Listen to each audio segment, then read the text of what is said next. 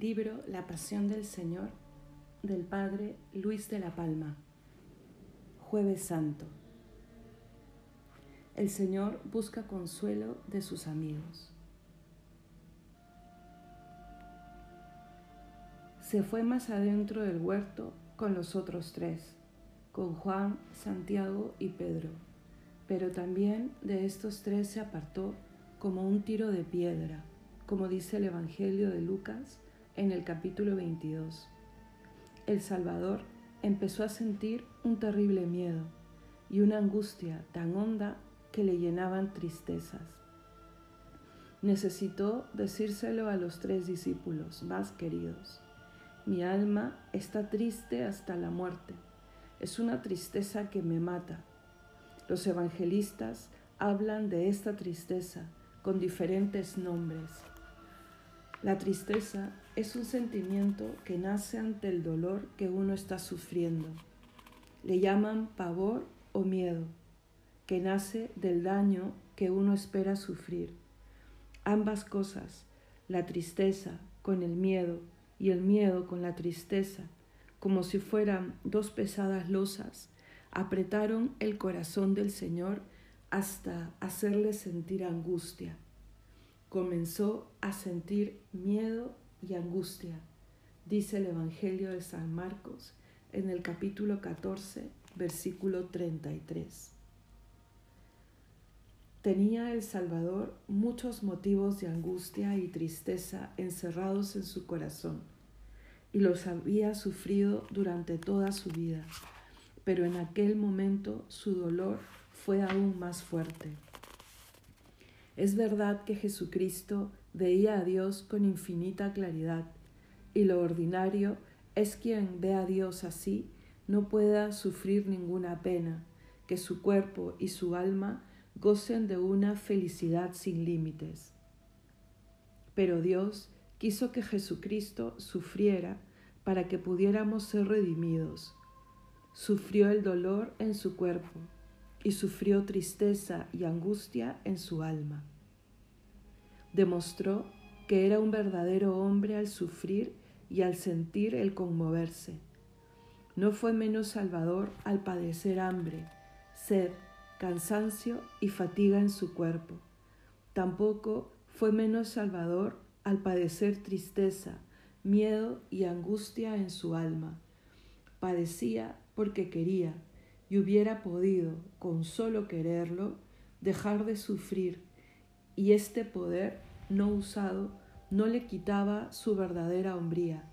Al contrario, su libre voluntad de no usar este poder, pudiendo, fue, sin duda, una singular e inexpresable tortura.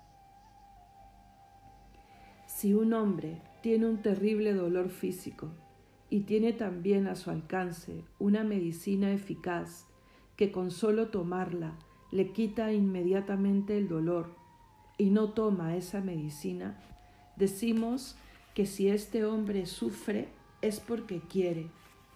Podemos decir también que puesto que tiene dolor, es como los demás, débil y sujeto a sufrimiento. Igualmente el Señor podía quitar inmediatamente el dolor de su cuerpo y de su alma, pero no tomó esa medicina de su poder divino. Por tanto, es cierto que sufrió porque quiso, y si tenía y sufría dolor, es que era como los demás hombres, débil y sujeto al sufrimiento. Padeció porque quiso, pudiendo impedir sus sufrimientos. Demostró ser un verdadero hombre, porque sufrió como sufren todos los hombres.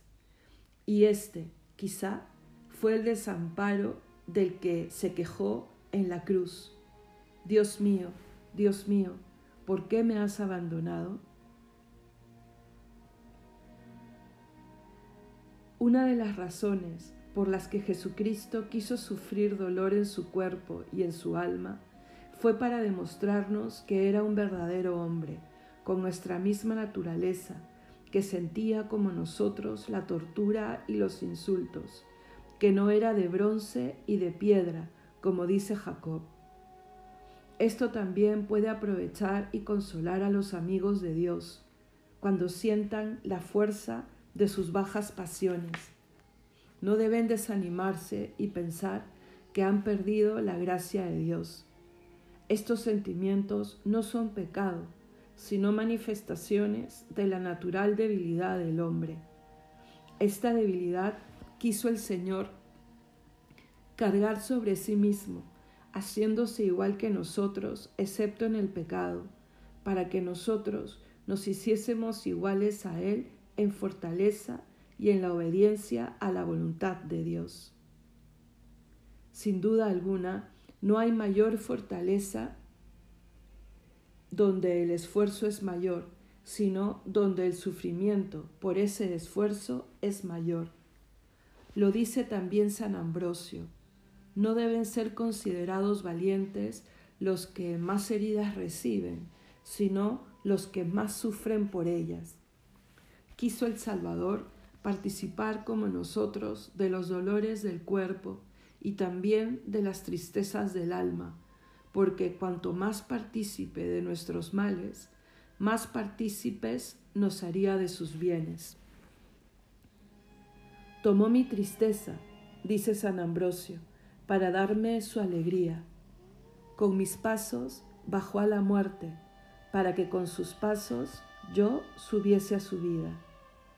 Tomó el Señor nuestras enfermedades, para que nosotros nos curásemos de ellas. Se castigó a sí mismo por nuestros pecados, para que se nos perdonaran a nosotros. Curó nuestra soberbia con sus humillaciones, nuestra gula, tomando hiel y vinagre, nuestra sensualidad, con su dolor y con su tristeza. Por todas estas cosas y otras muchas que nos alcanzo a entender, nuestro misericordioso y amoroso Señor no solo quiso ser azotado en la espalda, abofeteado, clavado de espinas en la cabeza y clavos en las manos y los pies, sino que también quiso sufrir tristeza y angustia en el corazón. Permitió que los enviados de las tinieblas le atormentaran. Permitió a la tristeza que se adueñara de su corazón, porque había motivos suficientes para sentir tristeza.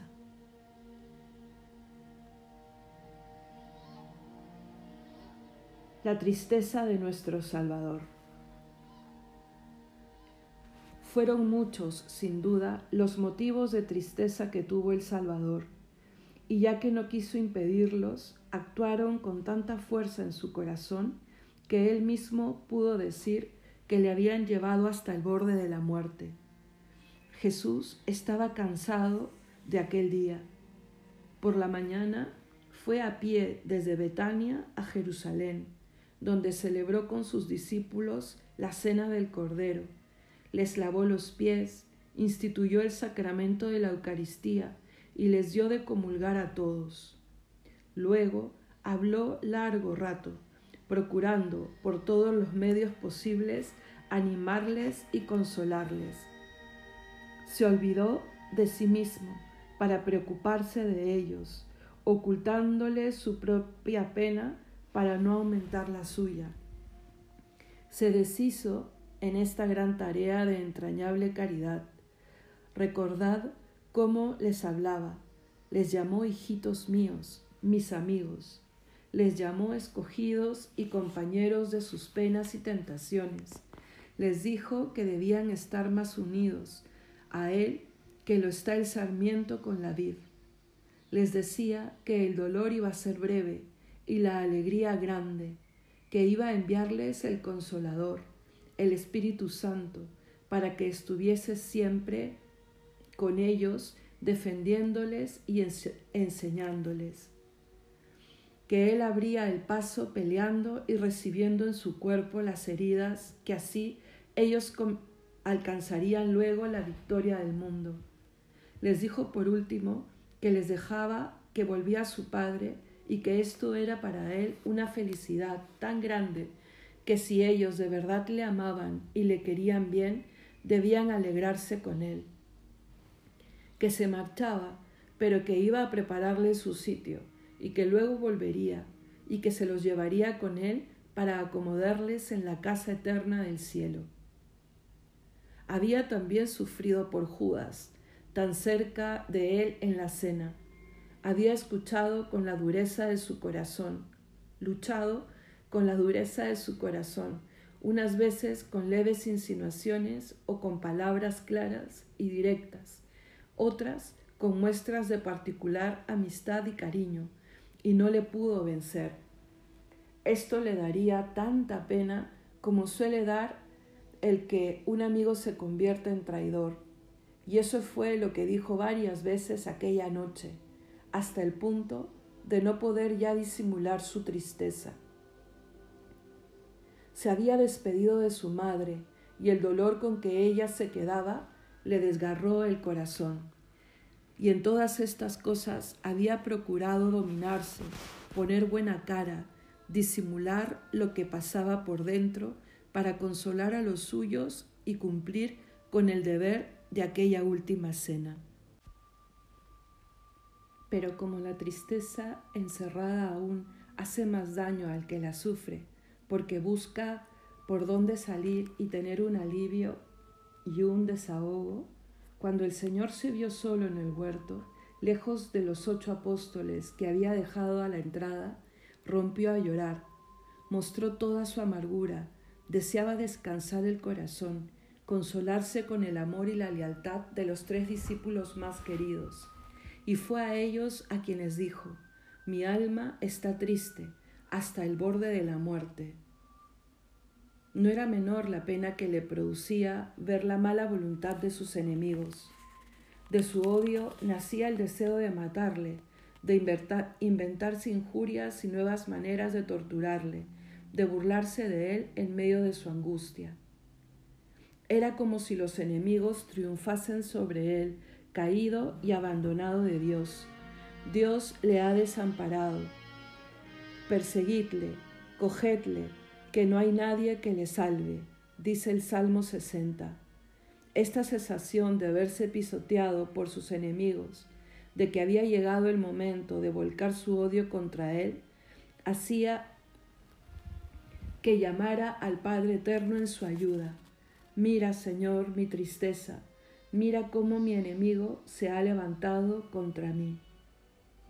Y si, oír, y si el oír bramar a un toro o rugir a un león produce ya miedo, aun estando protegido, con solo, como solo imaginar lo que le haría esta fiera si estuviera libre, pensad en la angustia que produciría al Señor verse rodeado de tanta gente furiosa como fieras y libres de poder hacer con él lo que su odio le dictara.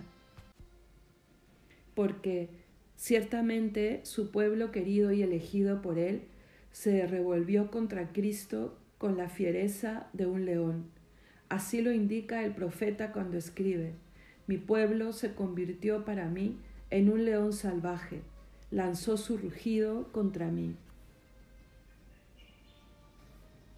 A este odio de los sacerdotes principales y a esta mala voluntad de los poderosos del pueblo se, se refiere aquella profecía del Salmo. Me rodeó un gran número de novillos, me cercaron toros enormes, abrieron contra mí sus bocas, rugiendo como leones rapaces. El Señor conocía ya antes esta mala voluntad de sus enemigos que habían de ser sus jueces. Conocía todos sus planes y los pasos que iban a dar para condenarle. Muchos años antes, el profeta Jeremías lo pondera muy especialmente como algo que iba a causarle un gran dolor y sufrimiento. Tú, Señor, me lo dijiste y lo supe me hiciste saber sus maquinaciones. Yo quedé entre ellos como un manso cordero al que llevan a la muerte. Capítulo 11, versículo 18. Supo además el Señor que al encontrarse rodeado por aquellos enemigos sin poder escapar ni quererlo, iba a ser abandonado también de sus amigos. No tendría ya quien le defendiese ante las calumnias y acusaciones. Nadie abogaría por su causa entre aquella gente, a nadie le importaría que muriera. De esto se quejaba él cuando decía, miro a mi derecha y veo que no hay nadie que se preocupe por mí, no tengo escapatoria, no hay nadie que me defienda. Salmo 141. Él mismo expresa la angustia de este desamparo de los amigos. Me deshice como el agua, se descoyuntaron todos mis huesos. Mi corazón es como cera que se derrite en mis entrañas. Tenía la muerte muy cercana y veía en su imaginación todo el dolor que iba a sufrir, el tormento y la crueldad de la cruz. La imaginación muchas veces asusta más que la misma muerte. Por eso a los condenados suelen taparle los ojos para que no vean ni el sitio ni el instrumento de su ejecución. Se procura también distraer a los condenados de su obsesión de la muerte por evitarles un poco la terrible ansiedad y el pavor de la espera. Pero el Salvador no tuvo a nadie que le aliviara, nadie tuvo misericordia de él en aquella impaciente tensión de un condenado a muerte. El agua de la tribulación entró hasta lo más hondo de mi alma. Salmo 68. No podía dejar de pensar en la apasionada injusticia de los que iban a ser sus jueces, en la burla que iban a hacer de su afirmación de Hijo de Dios. Hasta los mismos esclavos le atarían para azotarle. Pensaba en el tropel de gente que le insultaría por las calles, camino de la casa del pontífice. Los sacerdotes iban a presentar testigos falsos, le escupirían, le darían bofetadas, se reirían de él. Venía a su imaginación el momento en que Pilato, por miedo y por respeto humano, le remitiría a Herodes, y Herodes le trataría de loco ante sus cortesanos. Devuelto a Pilato le haría azotar. Los soldados le clavarían una corona de espinas para burlarse de su realeza, de él, verdadero rey de los hombres. Su corazón le daba vuelcos cuando pensaba en la sentencia pregonada públicamente por Pilato, condenado a muerte y de cruz. Oía los aullidos de la gente fuera de sí, y todo eso lo verían sus amigos, las mujeres que le habían seguido, su misma madre. No es posible ver tan claramente y de antemano el propio dolor y humillación y vergüenza, y no morir de tristeza. Le era imposible apartar de su mente aquel terrible lugar, el Calvario. Vio cómo iba a ser crucificado, cómo era levantado en la cruz, desnudo a la vista de todo el mundo, rebajado a la categoría de un vulgar salteador de caminos. Se veía allí, clavado, entre los dos ladrones. Durante más de tres horas iba a estar allí, colgado en la cruz, desamparado de sus amigos, insultado por sus enemigos. Su madre le vería, oiría su desgarrador grito de agonía. No podemos pensar que alguno de estos sufrimientos se le escatimaran al Señor. No debemos pensar que algún sufrimiento le resultara fácil. Fue tanto el dolor que sintió que de espanto empezó a temblar y a aterrorizarse. Comenzó a sentir pavor y angustia comenzó a entristecerse y a angustiarse, como dice el Evangelio. Para descansar un poco con sus tres amigos, les dijo, mi alma está triste hasta el borde de la muerte. Tengo angustia y tristeza de muerte. Siento tanto dolor que estoy a punto de morir. Me muero de tristeza. Quedaos un poco aquí, os lo ruego. Quedaos conmigo. Despertaos, no os durmáis, hacedme compañía.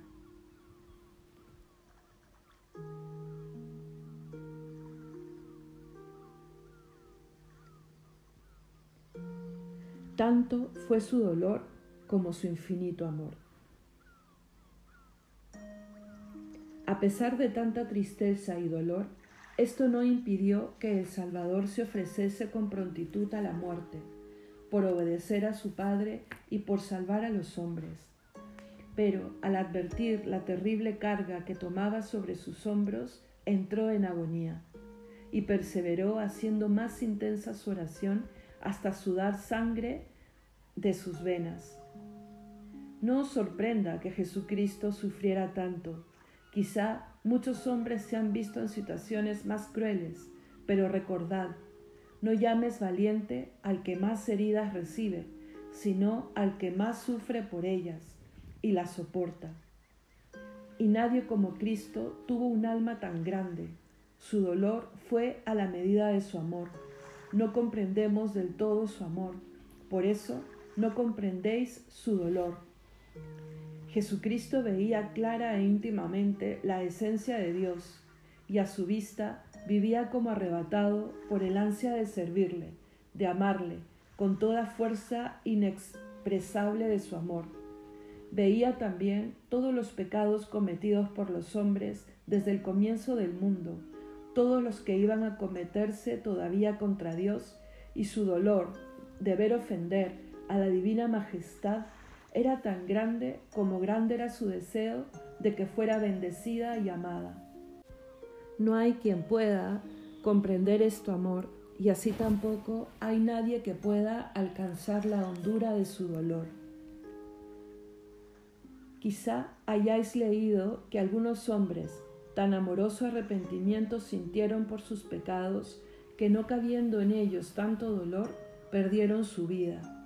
Pensad si una chispa de amor de Dios hizo morir así a algunos santos, ¿qué sufrimientos de muerte serían los que padeció el Señor, Él, cuyo amor a Dios y a los hombres no tiene medida, es fuego eterno?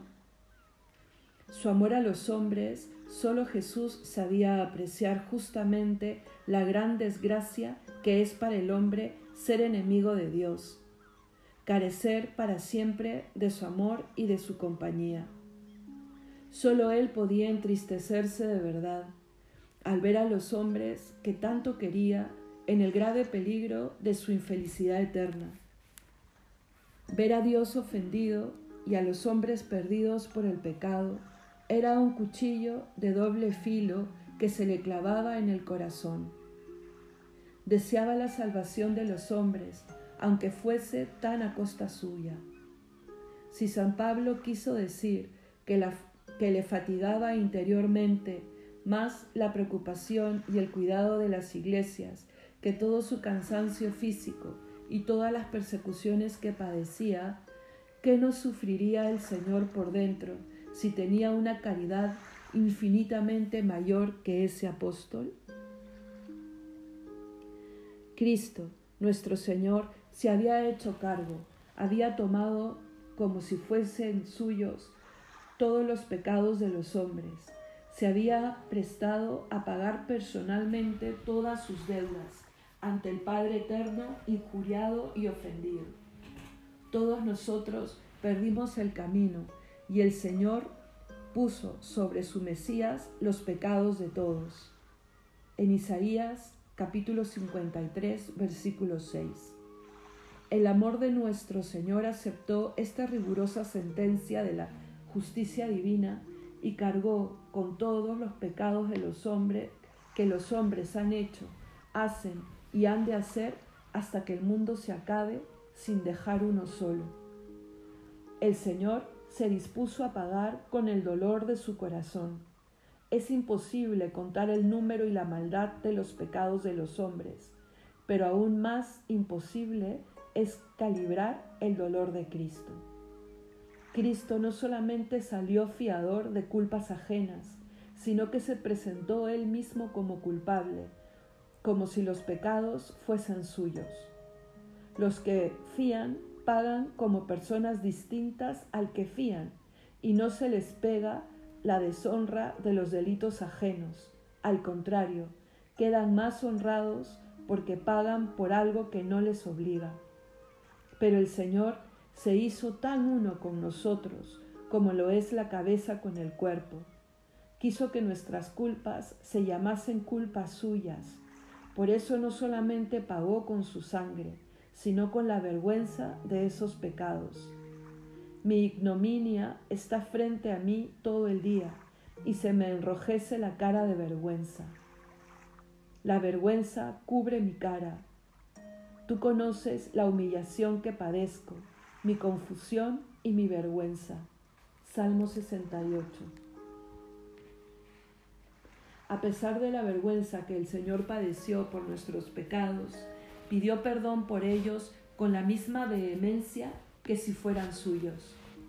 A veces, cuando un hombre comete un delito, algunos de los que fueron sus amigos dicen no conocerle, para no poner en tela de juicio su propia honradez.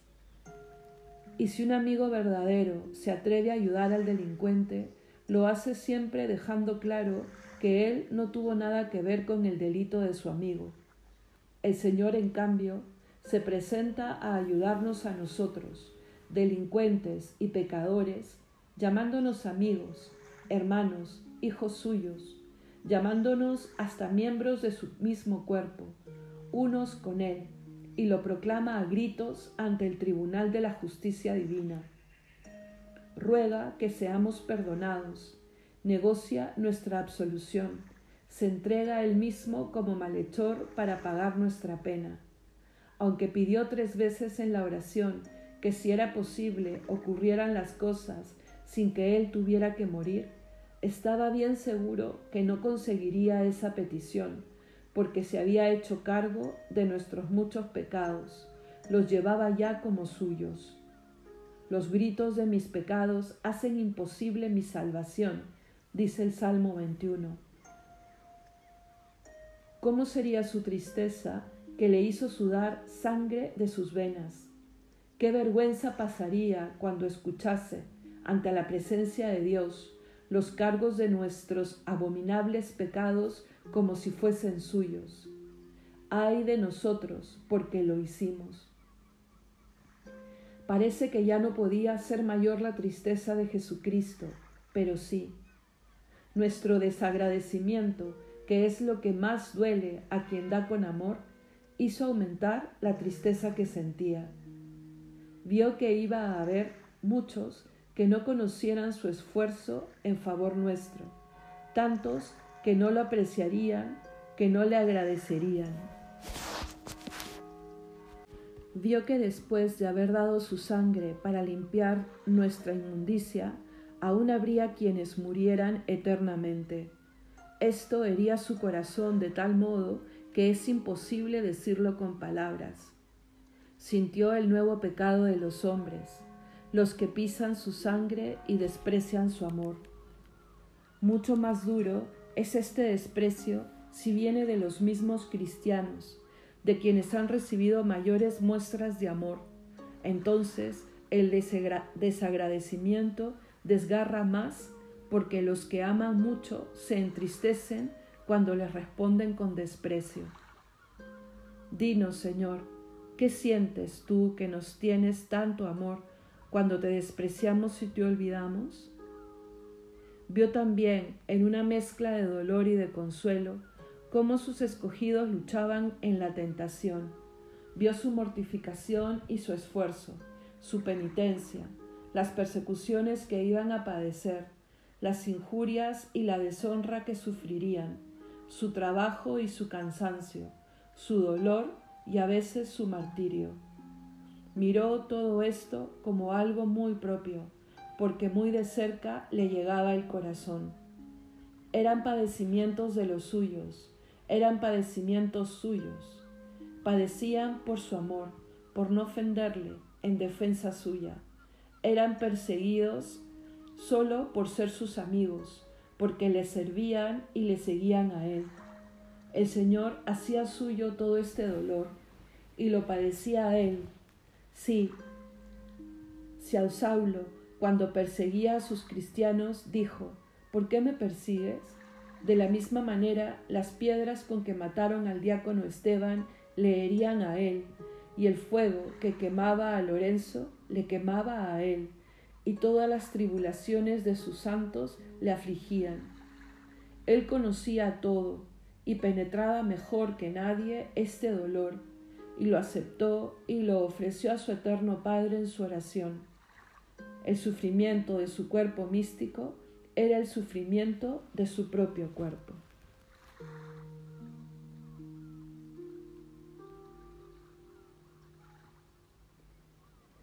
El Salvador hace oración en el huerto. El Salvador nos dio un excelente ejemplo de lo que debemos hacer cuando estamos tristes, acudir a la oración. Su naturaleza, débil como la nuestra, rechazaba una cruz tan amarga, pero se postró en oración delante de Dios antes que permitir que su naturaleza cayera.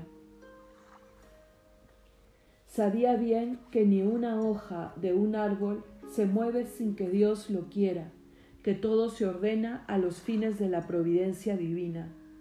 Cumplió con sus obras lo que había enseñado de palabra, que la oración se debe hacer a solas, y por eso se apartó también de los tres apóstoles más cercanos como un tiro de piedra, según dice el evangelista. Y él mismo se arrancó de ellos, se arrancó, no solo se apartó, sino que al hacerlo se arrancó algo de sí mismo. Tanto esfuerzo le costó dejarles, pero lo hizo, y se arrodilló a una distancia que ellos pudieran advertir su ejemplo, y él pudiese desahogar su corazón afligido con más libertad. Allí se puso de rodillas, dice San Lucas en el capítulo 22 San Marcos dice que cayó a tierra, luego se postró, se dejó caer con la cara contra el suelo, dirá Mateo en el capítulo 26, y empezó a rezar, Padre, Padre, Padre, Padre mío. Empezó a consolarse con aquel Padre que le mandaba a morir, y él obedecía como hijo, aunque le viera con el cuchillo en la mano, mucho mejor que lo vio Isaac. Nos enseñó a aumentar nuestra confianza cuando es grande la contrariedad. Nos enseñó a ver a Dios como Padre aún en el momento en que castiga, llamándole así, Padre. Padre, Padre mío, si es posible, si tú quieres, te suplico que no tenga que beber este cáliz de amargura. Yo no quiero ninguna cosa que tú no quieras, pero si tú quieres, si es posible, haz que no beba este cáliz. Sentir repugnancia ante el dolor y desear evitarlo no disminuye el mérito si la propia voluntad está conforme con la de Dios. Al contrario, aumenta el mérito. Así hizo Jesucristo. Mostró bien clara su repugnancia natural ante el dolor. Aparta de mí este cáliz, dijo, pero añadió, si es posible, si tú quieres, y como no es posible, como Dios no quiere, Jesús se somete y se abraza a la voluntad de Dios, diciendo, no hagas lo que yo quiero, sino lo que quieres tú. Ejemplo digno de ser imitado. Quien pide, es el Hijo único de Dios, amante y obediente, en el que su Padre tiene puesta toda su satisfacción. A quien pide es a su Padre, el que todo lo puede. Lo que pide es que le libre de la muerte cruel que no merece y, sin embargo, pide con serenidad y respeto. Pide con la condición de que esa sea su voluntad no quiere más que lo que quiera su Padre. En cambio nosotros, que por nuestra culpa merecemos cualquier castigo, no miramos qué pedimos, ni el motivo, ni tenemos en cuenta lo inoportunos que somos. El Señor nos da ya hecha la oración, que no se haga lo que yo quiero, sino lo que tú quieres. El Salvador se levantó y se acercó a los discípulos con el cansancio y la tristeza, estaban dormidos. Les despertó para que estuvieran alerta ante el encuentro que esperaban. Seguro que le entristecería verlo vivo y despierto que andaba Judas en la traición y en cambio los suyos, perezosos y adormilados en la oración. Pedro había demostrado ser el más animoso, al menos el que más había presumido, ofreciéndose hasta morir por su maestro, con tal de no abandonarle. Y ahora estaba dormido. El Señor quiso advertirle que no presumiese de grandes heroicidades y que se humillase al ver que era vencido hasta en cosas vulgares y pequeñas. Se dirigió a él personalmente. Pedro, ¿tú también duermes? Tú decías que me seguirías hasta dejarte encarcelar y morir por mí, y ahora no has podido estar despierto conmigo, ni siquiera un rato, ni siquiera ahora en que necesito tu compañía, porque me muero de tristeza. ¿No te parece que yo debiera dormir y descansar, y tú estar despierto para defenderme? Pedro, ¿tú también duermes? Ni siquiera una hora has podido estar despierto conmigo. Pedro no supo qué contestar. El Señor se volvió a los demás, que habían imitado a Pedro tanto en presumir como en dormirse luego, y les dijo, Manteneos despiertos y rezad, no solo por mí, sino por vosotros, para que no seáis vencidos por la tentación. No os descuidéis, no os fiéis de vuestras buenas intenciones, porque aunque el espíritu esté dispuesto para hacer y padecer, la carne es flaca y batalla contra el espíritu, y os vencerá si no insistís en la oración pidiendo a Dios su fortaleza. E inmediatamente puso él mismo en práctica lo que acababa de decir. Volvió otra vez a alejarse un poco y reanudó su oración.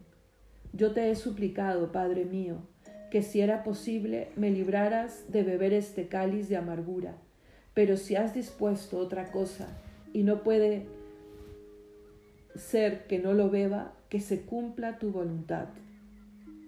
De nuevo volvió donde estaban los suyos, preocupado por su debilidad, y otra vez los encontró dormidos. Demostraban con su sueño lo débiles que iban a ser en la acción, puesto que tan perezosos eran en la oración. Esta vez el Señor no quiso decirles nada, quizá para no afligirles más. Les había reprendido y ya una vez. Por eso no quería avergonzarles de nuevo, echándoles en cara que les había avisado antes y que se habían vuelto a dormir. Se daban cuenta por sí mismos y estaban tan avergonzados que no sabían qué disculpa poner. Tampoco nosotros encontramos disculpa por la poca compañía que hacemos al Señor en su pasión, a no ser la de que estamos con los ojos cargados de sueño de tanto mirar lo que nos aparta de Dios.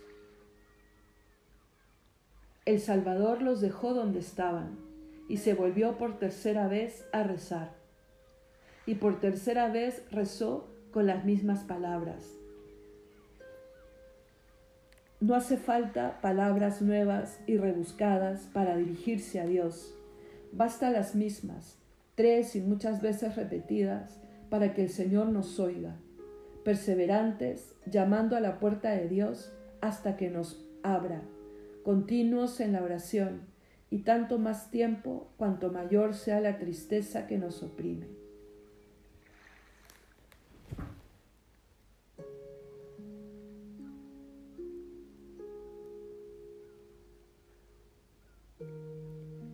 De sangre. Era grande la tristeza del Señor en esta tercera vez, tanto que San Lucas la llama agonía. Agonía quiere decir lucha, pelea, porque Cristo peleaba y luchaba y huía del dolor que imaginaba terrible ante su inminente muerte, y por otro lado estaba su voluntad de obedecer al mandato de su Padre. Su espíritu, fuerte y dispuesto a morir, peleaba contra su carne y la animaba a que aceptase la muerte y obedeciera la orden de Dios. En esta lucha, en esta agonía, dice San Lucas en el capítulo 22, que el Salvador hizo más fervorosa y más larga su oración. En esta angustia se violentó a sí mismo con tanta fuerza que algunas venas se rompieron y salieron a través de los poros de la piel, gotas de sangre que corrían hasta el suelo. No sudó sangre por miedo, sino por la fuerza que puso en vencerlo, por la enorme fuerza que tuvo para hacerse a sí mismo para obedecer a Dios. Cuanto más crecía el sufrimiento, más insistía en su oración suplicando al Padre Eterno que le evitase beber aquel trago tan amargo de dolor, pero que se hiciese su voluntad. Todos los ángeles del cielo estarían absortos y admirados al ver al Hijo de Dios agonizante, que por tres veces suplicaba al Padre Eterno le perdonase la vida y le evitase una muerte tan llena de dolor y de vergüenza todos los ángeles esperarían el resultado de aquella petición, por ver si moriría o no, por ver si la espada, ya sobre la cabeza del Señor, volvería a la vaina sin sangre, como antiguamente hizo Abraham con su hijo Isaac. Pero Dios hizo saber a los espíritus del cielo que su voluntad era que el Hijo muriese, que aceptaba su oración en la que le decía que ejecutase su voluntad sin mirar su deseo. Así, dijo el Padre Dios, se cumpliría su justicia y su misericordia.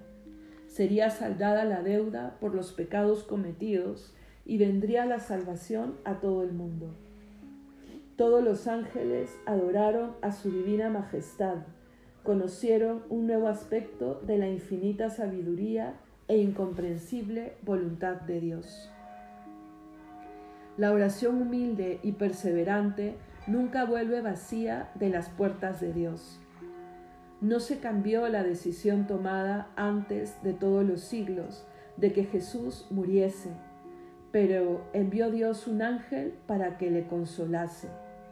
No sabemos con qué razones le podría consolar, pues el Señor sabía todo lo que el ángel pudiera decirle. El ángel no podría darle un consuelo mejor que el que había dado el mismo Jesús poco antes a sus apóstoles. Escuchó humildemente del ángel lo que él sabía y le consoló, porque no importa saber las razones, lo que importa es sentirse querido. En esto nos enseña el Señor que debemos ser humildes y buscar el consuelo en los demás cuando estamos tristes, aunque el que nos intenta consolar sea más ignorante que nosotros. Terminada la oración, se levantó el Señor del suelo. A pesar de haber sido avisados dos veces, los apóstoles estaban de nuevo dormidos, de puro cansancio y tristeza. El Señor los despertó con una triste ironía. Dormid ahora y descansad, como si dijera, Buen sitio y buen momento habéis elegido para dormir, en la tierra y con los enemigos ya a la puerta para prenderme. Dormid y descansad si podéis. Os había pedido que rezarais y estuvierais despiertos conmigo, pero ahora, por mí, podéis ya dormir. De todos modos, no podréis ahora. Y luego, como no se despertaban ni se movían del suelo, les gritó, Venga, basta de dormir, fuera ese sueño. Ya no hay tiempo para dormir. Ha llegado el momento en que voy a ser apresado. Sintió el Salvador aquella injuria que su apóstol Judas que le vendía. Le dolía la maldad de todos aquellos que venían a prenderle, pero más la de su amigo y compañero Judas, uno de los doce. Su amigo Judas le había vendido por poca cosa lo que le quisieron dar. ¿Qué me queréis dar si os, lo entrego? Dice en el Evangelio de Mateo capítulo 26 versículo 15. Y con lo que le dieron se conformó y no hubo necesidad de ajustar el precio ni tratar más el asunto. El Señor no quiso ya disimular el daño que le hacía esa injuria de Judas Por eso dijo a los apóstoles, ¿que seguís durmiendo? Pues el que me vende está ya muy cerca, y no está durmiendo, ni ha perdido el tiempo. Venga, levantaos ya, vamos, salgamos al encuentro de los que vienen a buscarme. En este comportamiento del Señor podemos advertir dos cosas, que la oración siempre da buenos resultados y nunca se sale vacío de la presencia de Dios, porque aunque no se consiga consuelo, como el Señor apenas lo tuvo, sin embargo se saca fortaleza para vencer cualquier dificultad o tentación. La segunda cosa es que si bien es necesario descubrir a Dios nuestra tristeza y abrir del todo el corazón, como lo hizo el Señor y como lo hacía David cuando decía, derramo ante Él mi plegaria y expongo ante Él mi angustia, sin embargo, ante la dificultad, es necesario demostrar valentía y hacer frente a los que nos persiguen.